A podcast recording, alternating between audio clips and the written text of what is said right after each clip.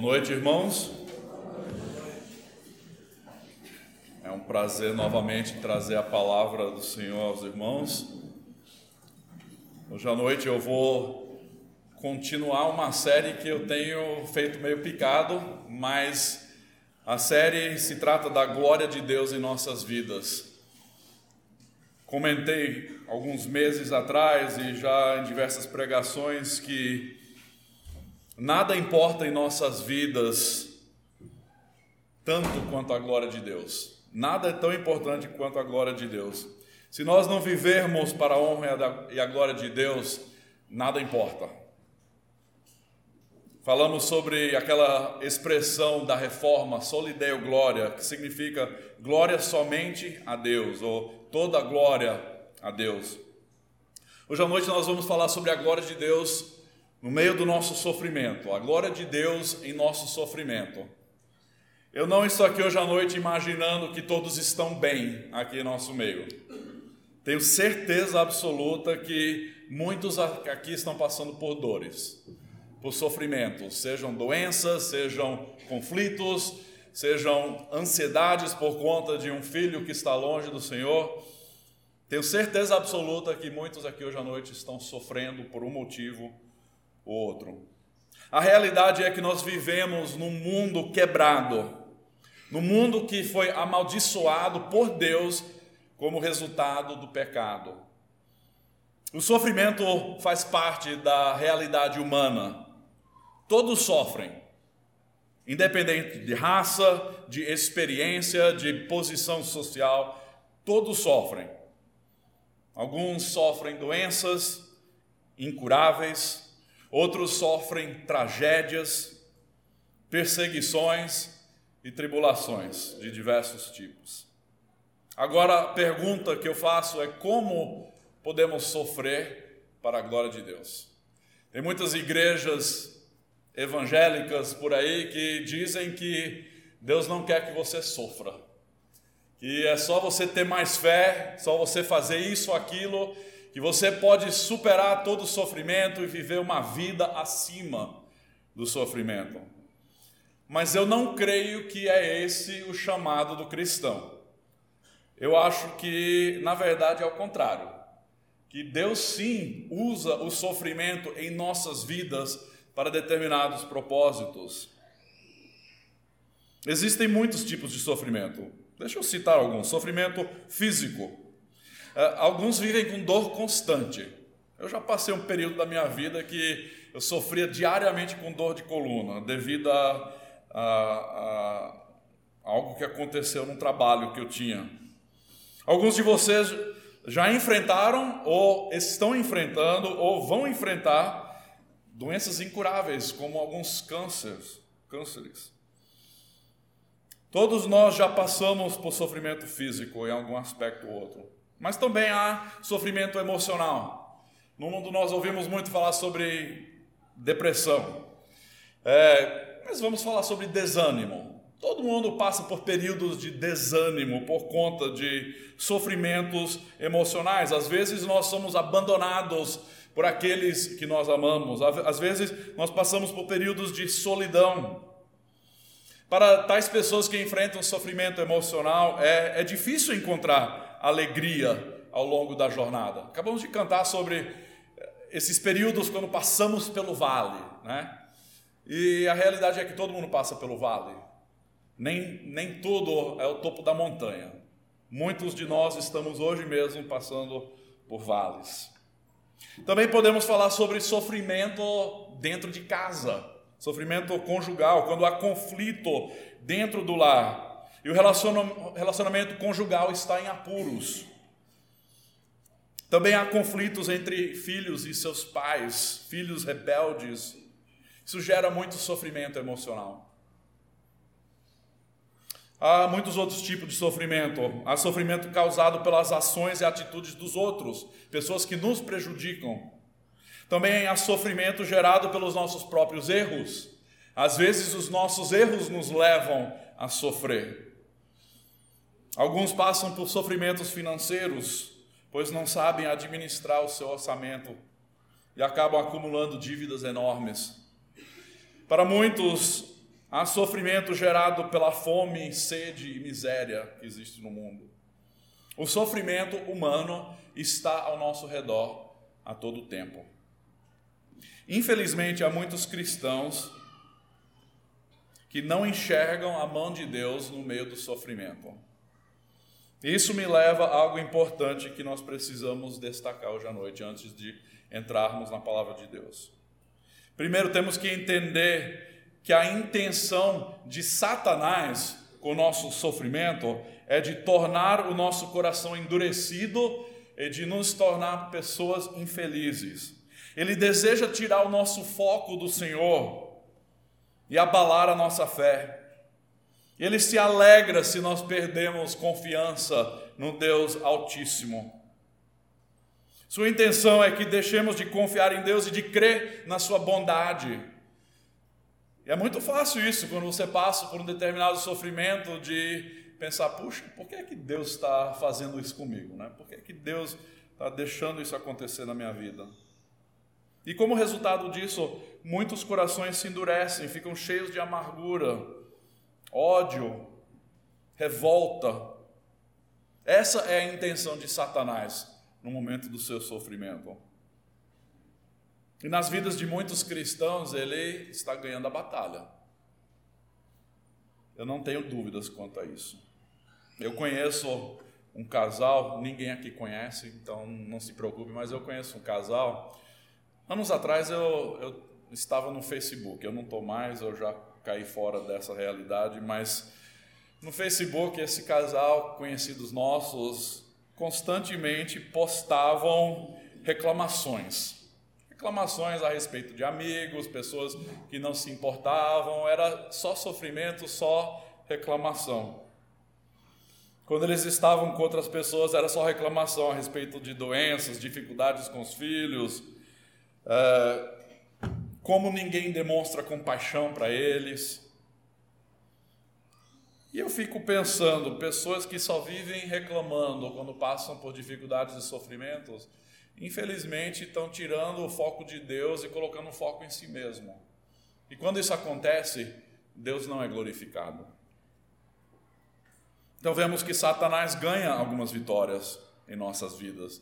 Eu não digo que ele ganha a guerra, porque a guerra já é certa, a vitória já é certa. Mas são batalhas uh, temporárias que Satanás ganha ou vence em nossas vidas quando nós uh, deixamos de olhar para Deus e focamos apenas no nosso problema. A segunda coisa que nós precisamos entender é que a intenção e propósito de Deus com o nosso sofrimento é de nos quebrantar, nos humilhar e de nos aperfeiçoar. Então, o alvo de Deus com o nosso sofrimento é diferente do alvo de Satanás com o nosso sofrimento. Ele quer nos deixar amar, amargurados, corações endurecidos, cheios de ressentimento, enquanto Deus deseja quebrantar o nosso coração, Ele deseja nos humilhar e levar aos pés da cruz para buscar graça, buscar força para o momento oportuno. E por meio disso, Deus deseja que o nosso relacionamento se aprofunde com Ele. Por meio do sofrimento, Deus nos envolve com Sua graça. Ele enche as nossas vidas de amor, Ele nos fortalece para desenvolver em nós uma confiança cada vez maior mas é impressionante quantos de nós rejeitamos esse toque, ficamos com corações endurecidos devido ao nosso sofrimento. Vocês sabem o que diz em Filipenses 1, 29? Não precisa nem virar a página para lá, porque o trecho hoje é em 1 Pedro, mas deixa eu só comentar rapidinho. Paulo escreve assim aos Filipenses: Porque vos foi concedido a graça de padecerdes por Cristo, e não somente de crerdes nele. Interessante isso, né? Todos nós cremos que a fé é um dom de Deus. Ele disse aí: foi concedida a graça de padecerdes por Cristo e não somente de crerdes por Ele. Então Deus concede graça para que possamos crer nele. Mas é interessante que ele também menciona o sofrimento por causa da fé como uma dádiva. Deus lhe concedeu a graça de padecerdes por Cristo. Interessante isso, de pensar no sofrimento por causa de Cristo como se fosse uma graça ou uma dádiva, uma dádiva. E obviamente o contexto está falando sobre aqueles que são perseguidos, que sofrem por causa da sua fé em Jesus Cristo. Mas eu creio que para entendermos uh, e, e termos uma teologia de sofrimento baseado nas Escrituras, nós precisamos entender que todo tipo de sofrimento que nós enfrentamos nessa vida, Deus tem um propósito por trás daquilo. E Ele quer fazer uma obra em nossas vidas. Então nós jamais deveríamos rejeitar a ação de Deus em nossas vidas quando estamos passando por determinados sofrimentos. Nunca lemos nas Escrituras frases como essa. Que pena que vocês estão sofrendo tanto. Ou que Deus gostaria que tudo estivesse bem e que nunca tivéssemos que enfrentar tribulações. Paulo nunca escreveu isso, Jesus nunca disse isso. Jesus disse o quê? No mundo tereis aflições. A gente para por aí às vezes, né? No mundo tereis aflições. Como é difícil, como é triste. Mas tem de bom ânimo. Eu venci o mundo. Jesus venceu o mundo. Mas no mundo tereis aflições. Eu vou ler cinco trechos rapidamente e depois vamos entrar em 1 Pedro, capítulo 1, de 1 a 7. Tiago 1, de 2 a 3, escreveu: Meus irmãos, tende por motivo de toda alegria o passardes por várias provações, sabendo que a provação da vossa fé, uma vez confirmada, produz perseverança. Ele não somente diz que a tribulação, a dificuldade faz parte da vida cristã, mas ele diz que nós deveríamos ter alegria no meio daquilo. Romanos 5, de 3 a 4, Paulo escreve: E não somente isto, mas também nos gloriamos nas próprias tribulações, sabendo que a tribulação produz perseverança, e a perseverança, experiência, e a experiência, esperança. Abacuque, profeta Abacuque, no capítulo 3, versículos 17 a 18, escreveu: Ainda que a figueira não floresça, nem haja fruto na vide, o produto da oliveira minta e os campos não produzam mantimento, as ovelhas sejam arrebatadas do aprisco e nos currais não haja gado. Todavia, eu me alegro no Senhor, exulto no Deus da minha salvação. Você consegue dizer isso? No momento em que você está passando por dificuldade, quando nada vai bem, quando você não consegue enxergar uma luz no final do túnel, você consegue dizer, ainda assim eu me alegro no Senhor, eu exulto no Deus da minha salvação? É uma ótima pergunta. Paulo também escreveu em Colossenses 1:24: Agora me regozijo nos meus sofrimentos por vós, e preencho o que resta das aflições de Cristo na minha carne, a favor do seu corpo, que é a igreja. Pedro escreve em 1 Pedro 4, 13: Alegrai-vos na medida em que sois coparticipantes dos sofrimentos de Cristo. Hebreus 10, 32 a 34. O, autor de Hebreus escreve: Lembrai-vos, porém, dos dias anteriores em que, depois de, de eh, iluminados, sustentastes grandes lutas e sofrimentos, ora expostos como um espetáculo tanto de opróbrio quanto de tribulações, ora tornando-vos coparticipantes com aqueles que dessa, desse modo foram tratados. Porque não somente vos compadecestes dos encarcerados, como também aceitastes com alegria o espólio dos vossos bens, tendo ciência de possuirdes vós mesmos patrimônio superior e durável. Meus irmãos, nas Escrituras nós somos convocados, somos chamados a alegria no meio do sofrimento, a alegria de, de glorificar a Deus no meio da tribulação. Agora vamos olhar em 1 Pedro capítulo 1. 1 Pedro capítulo 1. Antes de ler esse trecho, deixa eu só fazer alguns comentários breves. Obviamente, essa carta é escrita por Pedro, ele mesmo uh, No versículo 1 diz: Pedro, apóstolo de Jesus Cristo, aos eleitos. Então, Pedro é o apóstolo, ele se identifica como aquele que participou ou presenciou o sofrimento de Jesus Cristo. E ele escreveu essa carta a quem? Pelo que nós vemos logo no início, ele escreveu aos eleitos que são forasteiros. Agora, esses eleitos que são forasteiros da dispersão, muitos pensam que era só os judeus cristãos que estavam dispersos, mas ao ler o contexto da carta inteira, nós entendemos que é, é escrito para cristãos judeus e gentios que estão espalhados pela região da Ásia Menor, região hoje conhecida como Turquia. E a data na qual foi escrita essa carta, provavelmente meados de, do ano 62 para 65, na época em que o imperador Nero estava fazendo um caos uh, no Império Romano, matando muitos cristãos, perseguindo a igreja. Então, a ocasião por qual Pedro escreve essa carta é uma exortação para os crentes que estavam enfrentando perseguição e sofrimento por conta da sua fé em Jesus Cristo. Essa carta oferece esperança e instruções para cristãos que estavam encarando diversos tipos de perseguição. A 1 Pedro de 1 a 7 diz assim: Pedro, apóstolo de Jesus Cristo, aos eleitos que são forasteiros da dispersão no Ponto, Galácia, Capadócia, Ásia e Bitínia, eleitos segundo a presciência de Deus Pai, em santificação do Espírito, para obediência e aspersão do sangue de Jesus Cristo. Graça e paz vos sejam multiplicadas.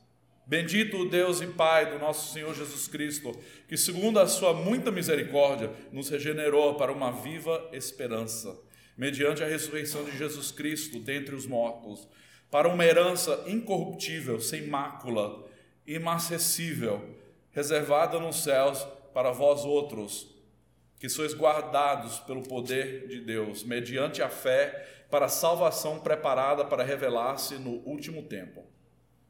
Escutem esses versículos. Nisso exultais, embora no presente, por breve tempo, se necessário, seja contristados por várias provações, para que, uma vez confirmado o valor da vossa fé, muito mais preciosa do que o ouro perecível, mesmo apurado por fogo, redunde em louvor, glória e honra na revelação de Jesus Cristo. Vocês perceberam o que Pedro escreveu? Ele disse: Vocês devem se alegrar na sua salvação, no fato de serem escolhidos em Jesus Cristo mesmo que, ou ainda que, tenham que passar por diversos tipos de provação. E aí ele entra no assunto de que essas provações existem para nos aperfeiçoar, assim como o fogo apurador aperfeiçoa o ouro, refina o ouro. Hoje à noite eu quero encorajar os irmãos a entender que o nosso sofrimento faz parte do plano de Deus. Nosso sofrimento faz parte do plano de Deus. Você pode pensar, poxa, como é que pode existir um Deus bondoso? Como é que pode existir um Deus soberano se eu estou passando por essa situação na minha vida? Meus irmãos, é porque você ainda não enxergou que Deus usa todos os meios necessários para nos aperfeiçoar e nos transformar conforme a imagem do seu Filho Jesus Cristo. Nosso sofrimento faz parte do plano de Deus. Agora eu quero que vocês virem as páginas para 1 Pedro capítulo 4, porque ele continua esse discurso a respeito do sofrimento. 1 Pedro 4, versículos 12 a 19. E aqui é onde nós vamos passar o restante do nosso tempo hoje à noite. 1 Pedro 4, de 12 a 19. Ele escreve: Amados, não estranheis o fogo ardente que surge no meio de vós, destinado a provar-vos como se alguma coisa extraordinária vos estivesse acontecendo. Ele fala assim: não fiquem surpresos que vocês estão passando por provações. Não fiquem surpresos. Pelo contrário, alegrai-vos na medida em que sois co-participantes dos sofrimentos de Cristo, para que também na revelação de Sua glória vos alegreis exultando. Se pelo nome de Cristo sois injuriados, bem-aventurados sois, porque sobre vós repousa o Espírito da glória e de Deus. Não sofra, porém, nenhum de vós como assassino, ou ladrão, ou malfeitor, ou como quem se intromete em negócios de outrem. Mas se sofrer como cristão, não se envergonhe disso. Antes, glorifique a Deus com esse nome. Porque a ocasião de começar o juízo pela casa de Deus é chegada. Ora, se primeiro vem por nós, qual será o fim daqueles que não obedecem ao Evangelho de Deus? E se é com dificuldade que o justo é salvo, onde vai comparecer o ímpio? Sim, o pecador.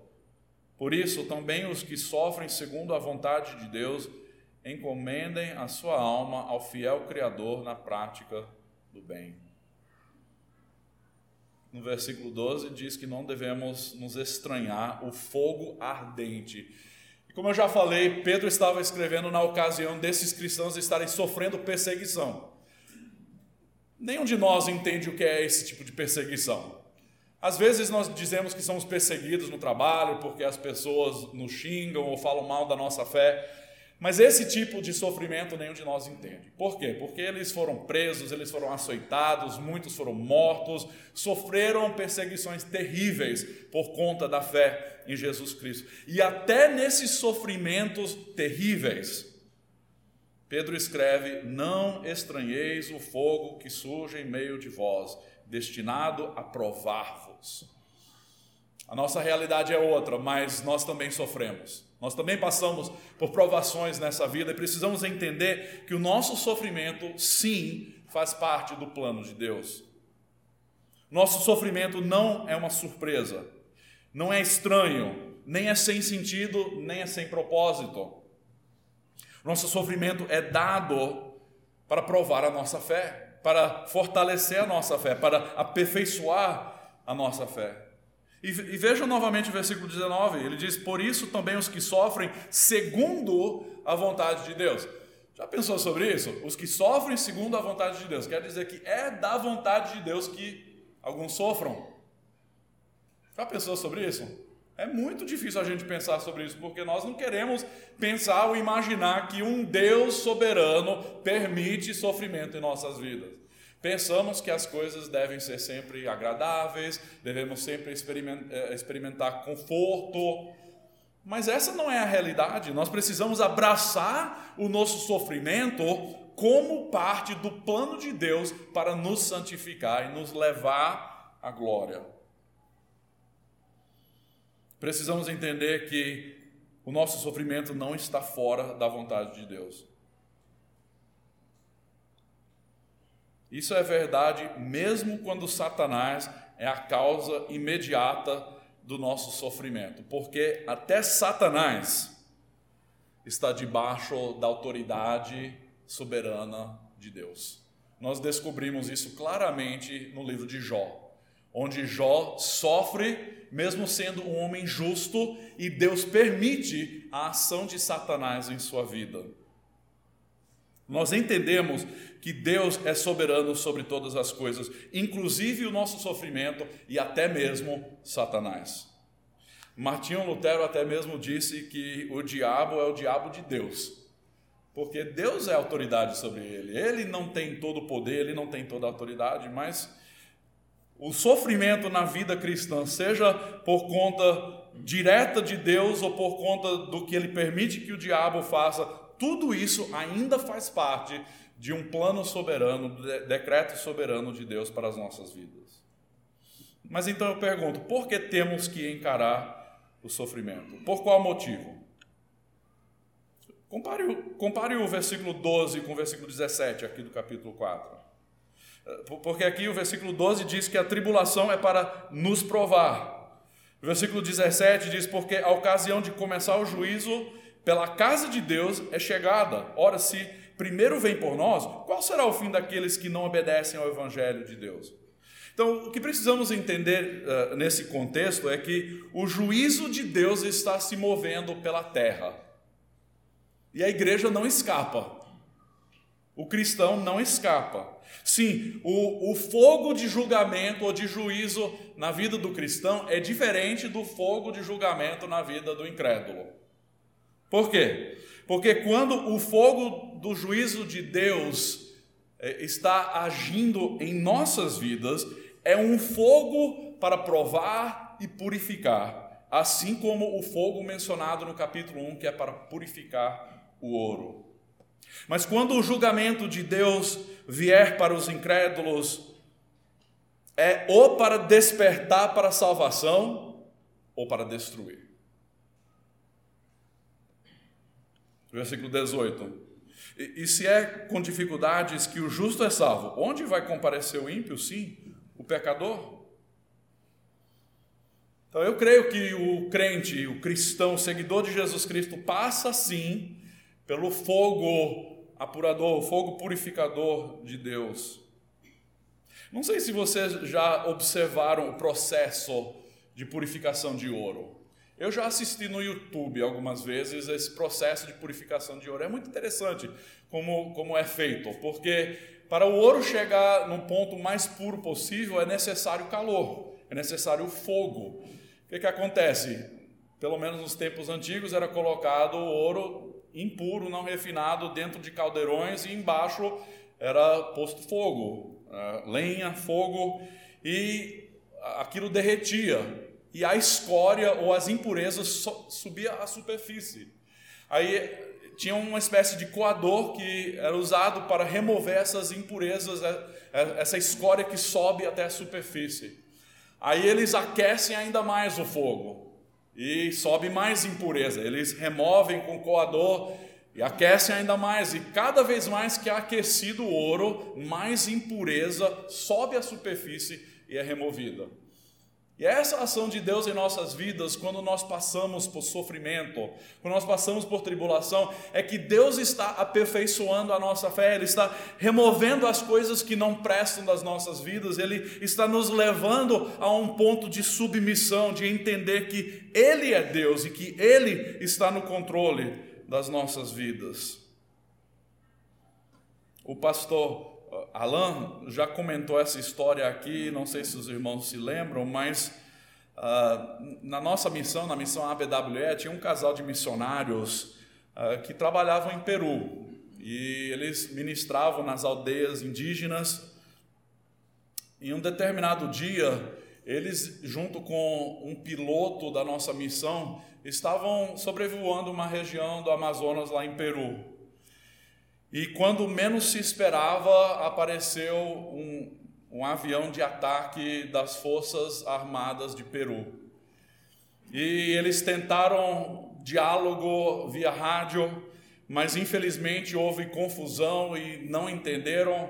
Ah, as Forças Armadas de Peru, junto com o ah, governo americano, estavam tentando ah, tratar do problema de traficantes de drogas que estavam naquela região e eles pensavam que era um avião de traficantes de drogas. E nessa comunicação, o missionário da nossa missão estava dialogando, tentando dizer: nós não somos traficantes, nós temos uh, toda a papelada em ordem, nós temos o direito de voar, já foi apresentado o plano de voo, está tudo em ordem, mas eles não deram ouvidos e eles uh, mandaram bala começaram a atacar esse aviãozinho da nossa missão e derrubaram o avião lá no Rio Amazonas. Só que nesse ataque, o que é que acontece? O piloto, ele quase perdeu o uso de suas pernas e por Deus ele conseguiu utilizar os pedais para, para que o avião pousasse no rio, mas as suas pernas foram totalmente destruídas pelas balas. E a, esposa do outro missionário, o casal que estava sentado ali, estava com um bebê no colo, um bebê de menos de um ano de idade, que eles haviam adotado. E uma das balas penetrou o avião, passou por ela e passou pelo bebê e matou os dois imediatamente, na hora. Você fica pensando como é que Deus é soberano no momento desse. E eu nunca me esqueço de ter ouvido o testemunho desse homem, o marido, que perdeu sua esposa, perdeu seu bebê de um ano. No seu testemunho, ah, no culto fúnebre, fúnebre é, no enterro, ele disse o seguinte: Deus é Deus e Deus é soberano. E ele compartilhou naquele momento como a bala que tirou a vida das duas foi uma bala soberana, destinada para trazer maior glória a Deus. Não sei se você consegue dizer isso. No meio de uma tragédia terrível, de uma situação como essa, mas a verdade é que Deus é Deus e Deus é soberano. Nós não entendemos o plano de Deus quando acontecem situações como essas. E a minha esperança para você e para mim é que o sofrimento em nossas vidas sirva para nos purificar, que sirva para nos aperfeiçoar, para fortalecer a nossa fé e mais do que qualquer outra coisa, sirva para apontar para Deus como um Deus soberano, um Deus que está no controle de todas as coisas. Então, o nosso sofrimento faz parte do plano de Deus, mas também o sofrimento é evidência da nossa união com Jesus, especialmente o sofrimento por causa da fé. Aqueles que são perseguidos por causa da sua fé, a, sua união com o sofrimento de Jesus Cristo é, é marcante o que nós encontramos aqui. Versículo 13 diz assim: Pelo contrário, alegrai-vos na medida em que sois coparticipantes dos sofrimentos de Cristo, para que também na revelação de sua glória vos alegreis exultando. Coparticipantes, essa, essa união com Jesus Cristo no sofrimento, do qual Pedro fala, é por causa da perseguição. É, mas eu quero fazer uma aplicação prática para a nossa realidade, que é diferente, nós não sofremos no mesmo sentido. Mas quando nós ah, damos glória a Deus no meio do sofrimento, quando nós apontamos para Jesus Cristo como o nosso Salvador e, e, nós reconhecemos nele graça e misericórdia e amor, e quando nós levamos pessoas a contemplar a grandeza e a maravilha de quem Deus é, eu creio que isso mostra de uma forma marcante a nossa união com Jesus Cristo e como, por meio do nosso sofrimento, Ele é exaltado e o seu nome passa a se tornar conhecido.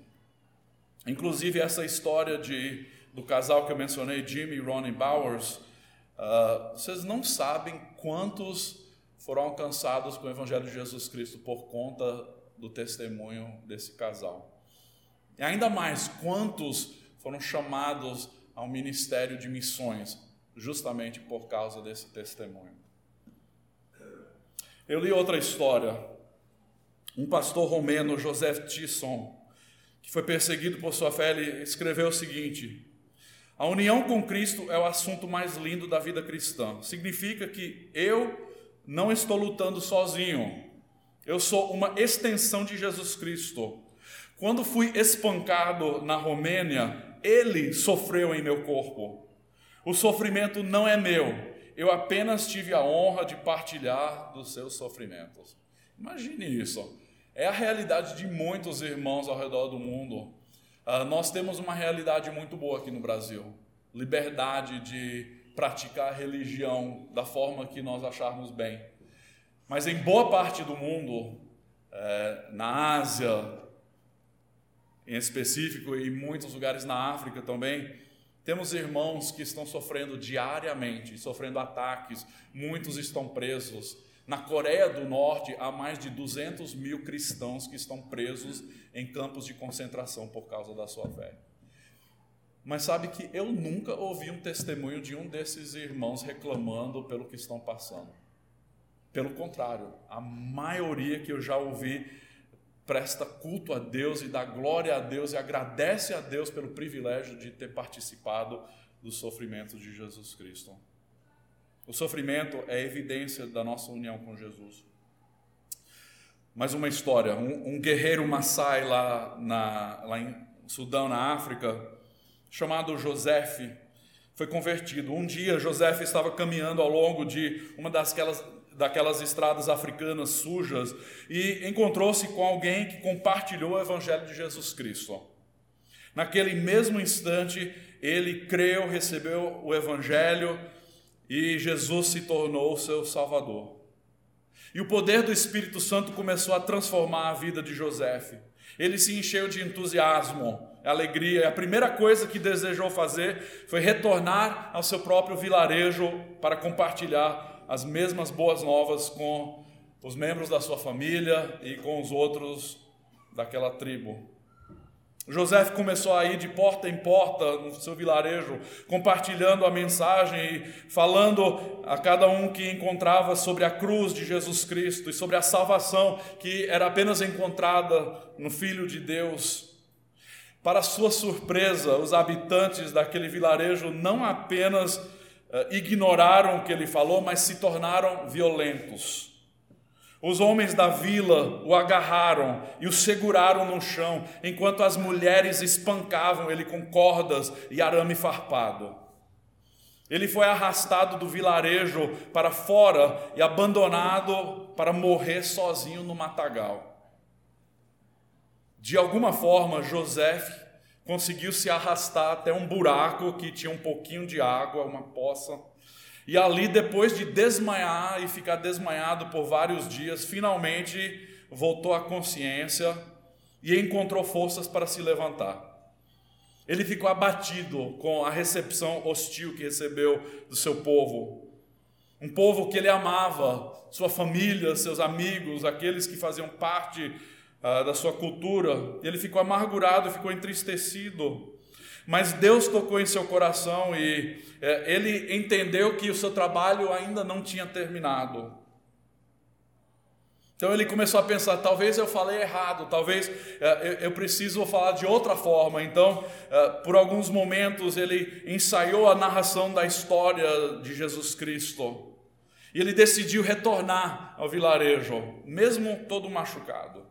Ele manquejou em direção a seu vilarejo e começou novamente a proclamar a mensagem de Jesus Cristo. Dizendo: Ele morreu por vocês, para que vocês fossem perdoados e conhecessem o Deus vivo. Ele suplicou que os seus conhecidos, seus entes queridos, se arrependessem dos seus pecados e voltassem os seus olhos para Jesus Cristo. Novamente ele foi agarrado pelos homens da vila, do vilarejo e as, e seguravam ele enquanto novamente as mulheres batiam nele, reabrindo todas aquelas feridas. Mais uma vez arrastaram ele para fora do vilarejo e o abandonaram à morte. Sobreviver ao primeiro espancamento foi um milagre. Sofrer o segundo foi algo realmente extraordinário. Novamente, dias depois, José despertou em lugar ermo, ferido, com marcas de espancamento e determinado a voltar. Ele voltou. E dessa vez foi atacado antes que tivesse a oportunidade de abrir sua boca. Quando o açoitavam e espancavam pela terceira e provavelmente última vez, ele de novo lhes falou de Jesus Cristo. Falou da salvação, falou do amor, falou do perdão.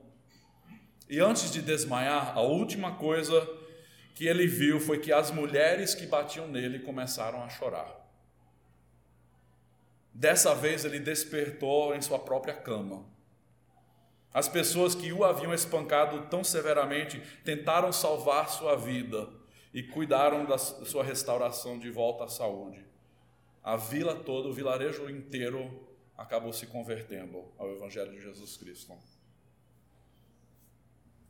Não permita que o seu sofrimento seja por perseguição, seja uma doença, não permita que o inimigo use isso na sua vida para endurecer o seu coração, mas aproveite a oportunidade para apontar as pessoas para Jesus Cristo. Terceiro, o sofrimento nos leva a um caminho de maior alegria. Você quer ser uma pessoa alegre? Eu acredito que sim. Todos nós queremos ser alegres, não é verdade? Eu acredito, pelo que nós lemos aqui, que o sofrimento nos leva a um caminho de maior alegria. Como isso?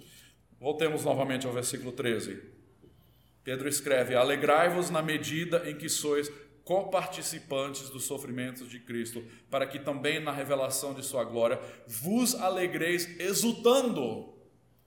Então ele primeiro diz: Alegrai-vos Aí depois, na revelação da glória de Jesus Cristo, há uma alegria exultando, é uma, alegria ainda maior.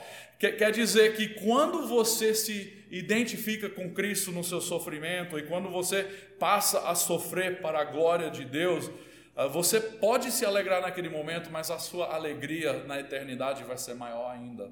Por quê? Porque Deus será glorificado, porque Jesus Cristo será exaltado. Alegrai-vos agora, a fim de que futuramente sua alegria possa ser maior ainda. A nossa alegria não se compara com a nossa alegria futura. Quanto mais se nós sofremos pelo nome de Jesus Cristo. Primeiro vem o sofrimento, depois vem a glória. Ah, Paulo escreve em Romanos 8,17 assim: Se somos filhos, somos também herdeiros, herdeiros de Deus e co-herdeiros com Cristo. Se com ele sofremos, também com ele seremos glorificados. Primeiro o sofrimento, depois a glória. Primeiro o sofrimento, depois a glória. Mas se ficarmos endurecidos e cheios de amargura com a vida e com o sofrimento, nós não estaremos nos preparando para a alegria que experimentaremos na revelação da glória futura. Mais uma história. Tem um pastor de uma das igrejas mantenedoras nossa, lá nos Estados Unidos, e alguns anos atrás ele, na época de inverno, e se você já visitou os Estados Unidos na época de inverno, você sabe como é um frio desgraçado, é terrível. Essa igreja se encontrava é, em Michigan, um lugar muito frio no inverno, e todo inverno, no teto, no telhado da, da igreja, a, a, neve e o gelo acumulavam. O que, é que acontecia? Ficava muito pesado e tinha, tinha o perigo de desabar o telhado inteiro. Então, o que, que é feito? Normalmente, você quebra o gelo de alguma forma para que aquilo seja removido, ou você sobe com uma pá e você joga a neve fora. Bom, um determinado ano, num ponto onde dois cantos do prédio se uniam, uh, o gelo acumulou de uma forma enorme por conta da neve que havia derretido e depois congelado. E o pastor pegou uma vara, ele estava ali embaixo e ele cutucou aquele gelo pensando que podia soltar e ia cair. Só que o gelo pesava mais de 500 quilos e ele não sabia o tanto de gelo que tinha em cima. O que, que aconteceu? Ele cutucou com a vara, o gelo deslizou, caiu nele, no seu lado esquerdo, em cima de sua perna. Ele acabou no hospital e no dia seguinte tiveram que amputar a perna dele, devido ao, a todo aquele trauma que ele passou. Uh, o jornal da cidade foi entrevistá-lo no hospital. Não somente o jornal, mas também a televisão e teve uma entrevista. Chegaram lá e perguntaram como é que ele podia entender que Deus é um Deus bondoso, um Deus soberano no meio daquilo que ele estava passando. E ele disse assim: Romanos 8 e 28 ainda está no livro. O que, é que diz Romanos 8 e 28? Sabemos que Todas as coisas cooperam para o bem daqueles que amam a Deus, daqueles que são chamados segundo o seu propósito. Naquele instante, ao invés de ficar amargurado, ele apontou para Deus e ele disse: Deus age em todas as coisas para o nosso bem. Dez dias depois, esse pastor morreu, devido a, a, a um problema que nem sabem exatamente o que aconteceu, mas ele não sobreviveu. Mas com sua vida, com seu testemunho, muitos foram alcançados e a glória de Deus, o nome de Deus foi conhecido. O grande pastor e teólogo Charles Spurgeon escreveu: Aqueles que mergulham no mar da aflição trazem pérolas raras para cima. Aqueles que mergulham no mar da aflição trazem pérolas raras para cima. Então, último ponto, não tem mais dois, mas são curtos. Número 4, ao sofrermos, é, precisamos entender que o Espírito de Deus repousa sobre nós. Versículo 14: Se pelo nome de Cristo sois injuriados, bem-aventurados sois, porque sobre vós repousa o Espírito da glória e de Deus. Isso significa que no, no momento do maior sofrimento que você conseguir imaginar, há consolo por meio do Espírito de Deus, ele está presente. Ele é, o confortador, é o consolador, é aquele que chega do nosso lado para nos encorajar, para nos uh, fortalecer. Precisamos entender que no meio do sofrimento, independente do tipo que for, há grande graça que Deus nos oferece. Pode até parecer que não podemos suportar, suportar a dor, mas se nós pertencemos a Cristo, nós podemos suportar, suportar qualquer sofrimento, pois Ele virá ao nosso encontro e nos ajudará a encarar o fardo. Mas tem um detalhe importante, ele diz aqui no versículo 15: Não sofra, porém, nenhum de vós como assassino ou ladrão ou malfeitor ou quem se intromete em negócios de outrem. Então, Pedro reconhece aqui que muito do sofrimento humano é justamente por causa dos seus erros. Muito do sofrimento é por causa daquilo que você faz errado, do seu pecado. Ele diz: se você sofre, que não seja por causa do seu pecado, mas que seja para a glória de Deus. Mas se sofrer como cristão, não se envergonhe disso. Antes glorifique a Deus com esse nome. E o último ponto. Nós devemos glorificar a Deus no sofrimento, pois esse é o nosso chamado. Nós não somos chamados a uma vida de conforto, a uma vida isento de dores, mas nós somos chamados a negar-nos a nós mesmos, tomar a cruz diariamente e seguir Jesus Cristo. E agora, o que é seguir a cruz? O que é tomar a cruz e seguir Jesus? Significa sofrer com Ele. Uh, significa que no momento uh, que você for perseguido, que você abrace o sofrimento de Cristo no seu corpo. Nós devemos glorificar a Deus no sofrimento, pois esse é o nosso chamado. Como nós já vimos várias vezes aqui nessa série, a glória de Deus é o nosso alvo, em tudo. Quer comamos, quer bebamos, em qualquer coisa, que seja tudo para a glória de Deus, inclusive o nosso sofrimento.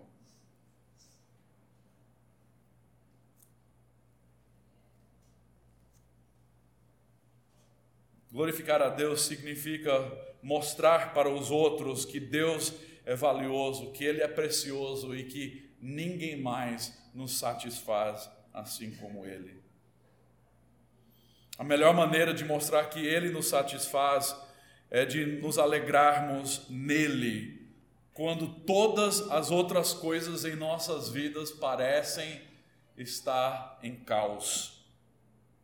Quando a videira, o vide não der fruto, ainda assim nós louvamos. Quando nós, nos quando nós nos regozijamos, regozijamos no sofrimento, isso mostra que Deus é a fonte da nossa alegria. E não os nossos bens materiais, não os nossos relacionamentos humanos, mas que Ele e somente Ele é a fonte da nossa alegria. Vou contar uma última história.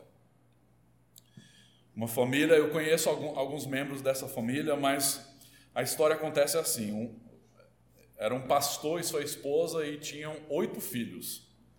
Uh, uma família grande. E eles tinham uma daquelas vans enormes que tem lá nos Estados Unidos, que comportava todo mundo.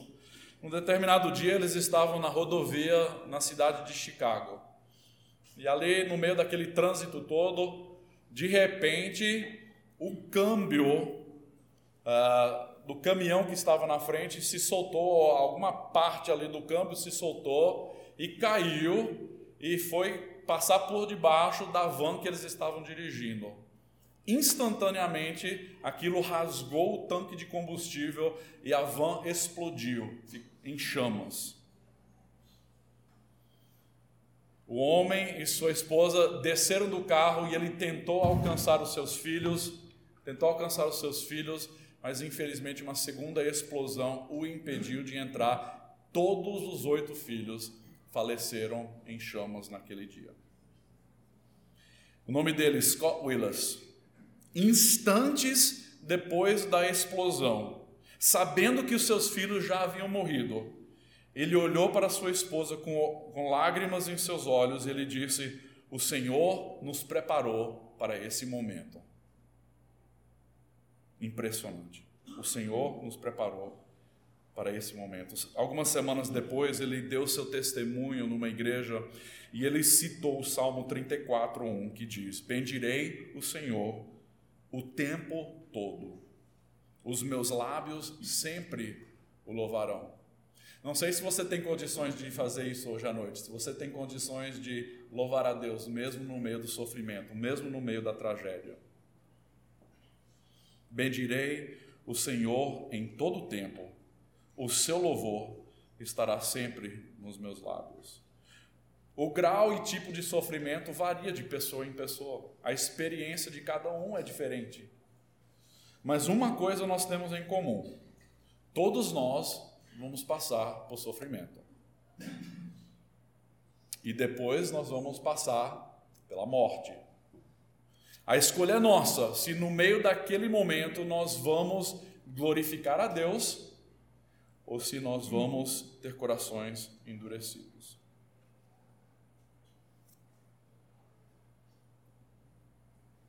Nós precisamos apontar para Jesus Cristo e levar pessoas a entender que Deus é bondoso, que sua graça nos basta, assim como Paulo escreveu em 2 Coríntios capítulo 12.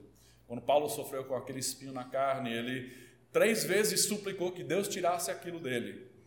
Não sei qual é o seu sofrimento hoje à noite. Talvez você já suplicou cem vezes com Deus, Senhor, tire isso da minha vida. É, é muito difícil, eu não sei se eu consigo superar isso.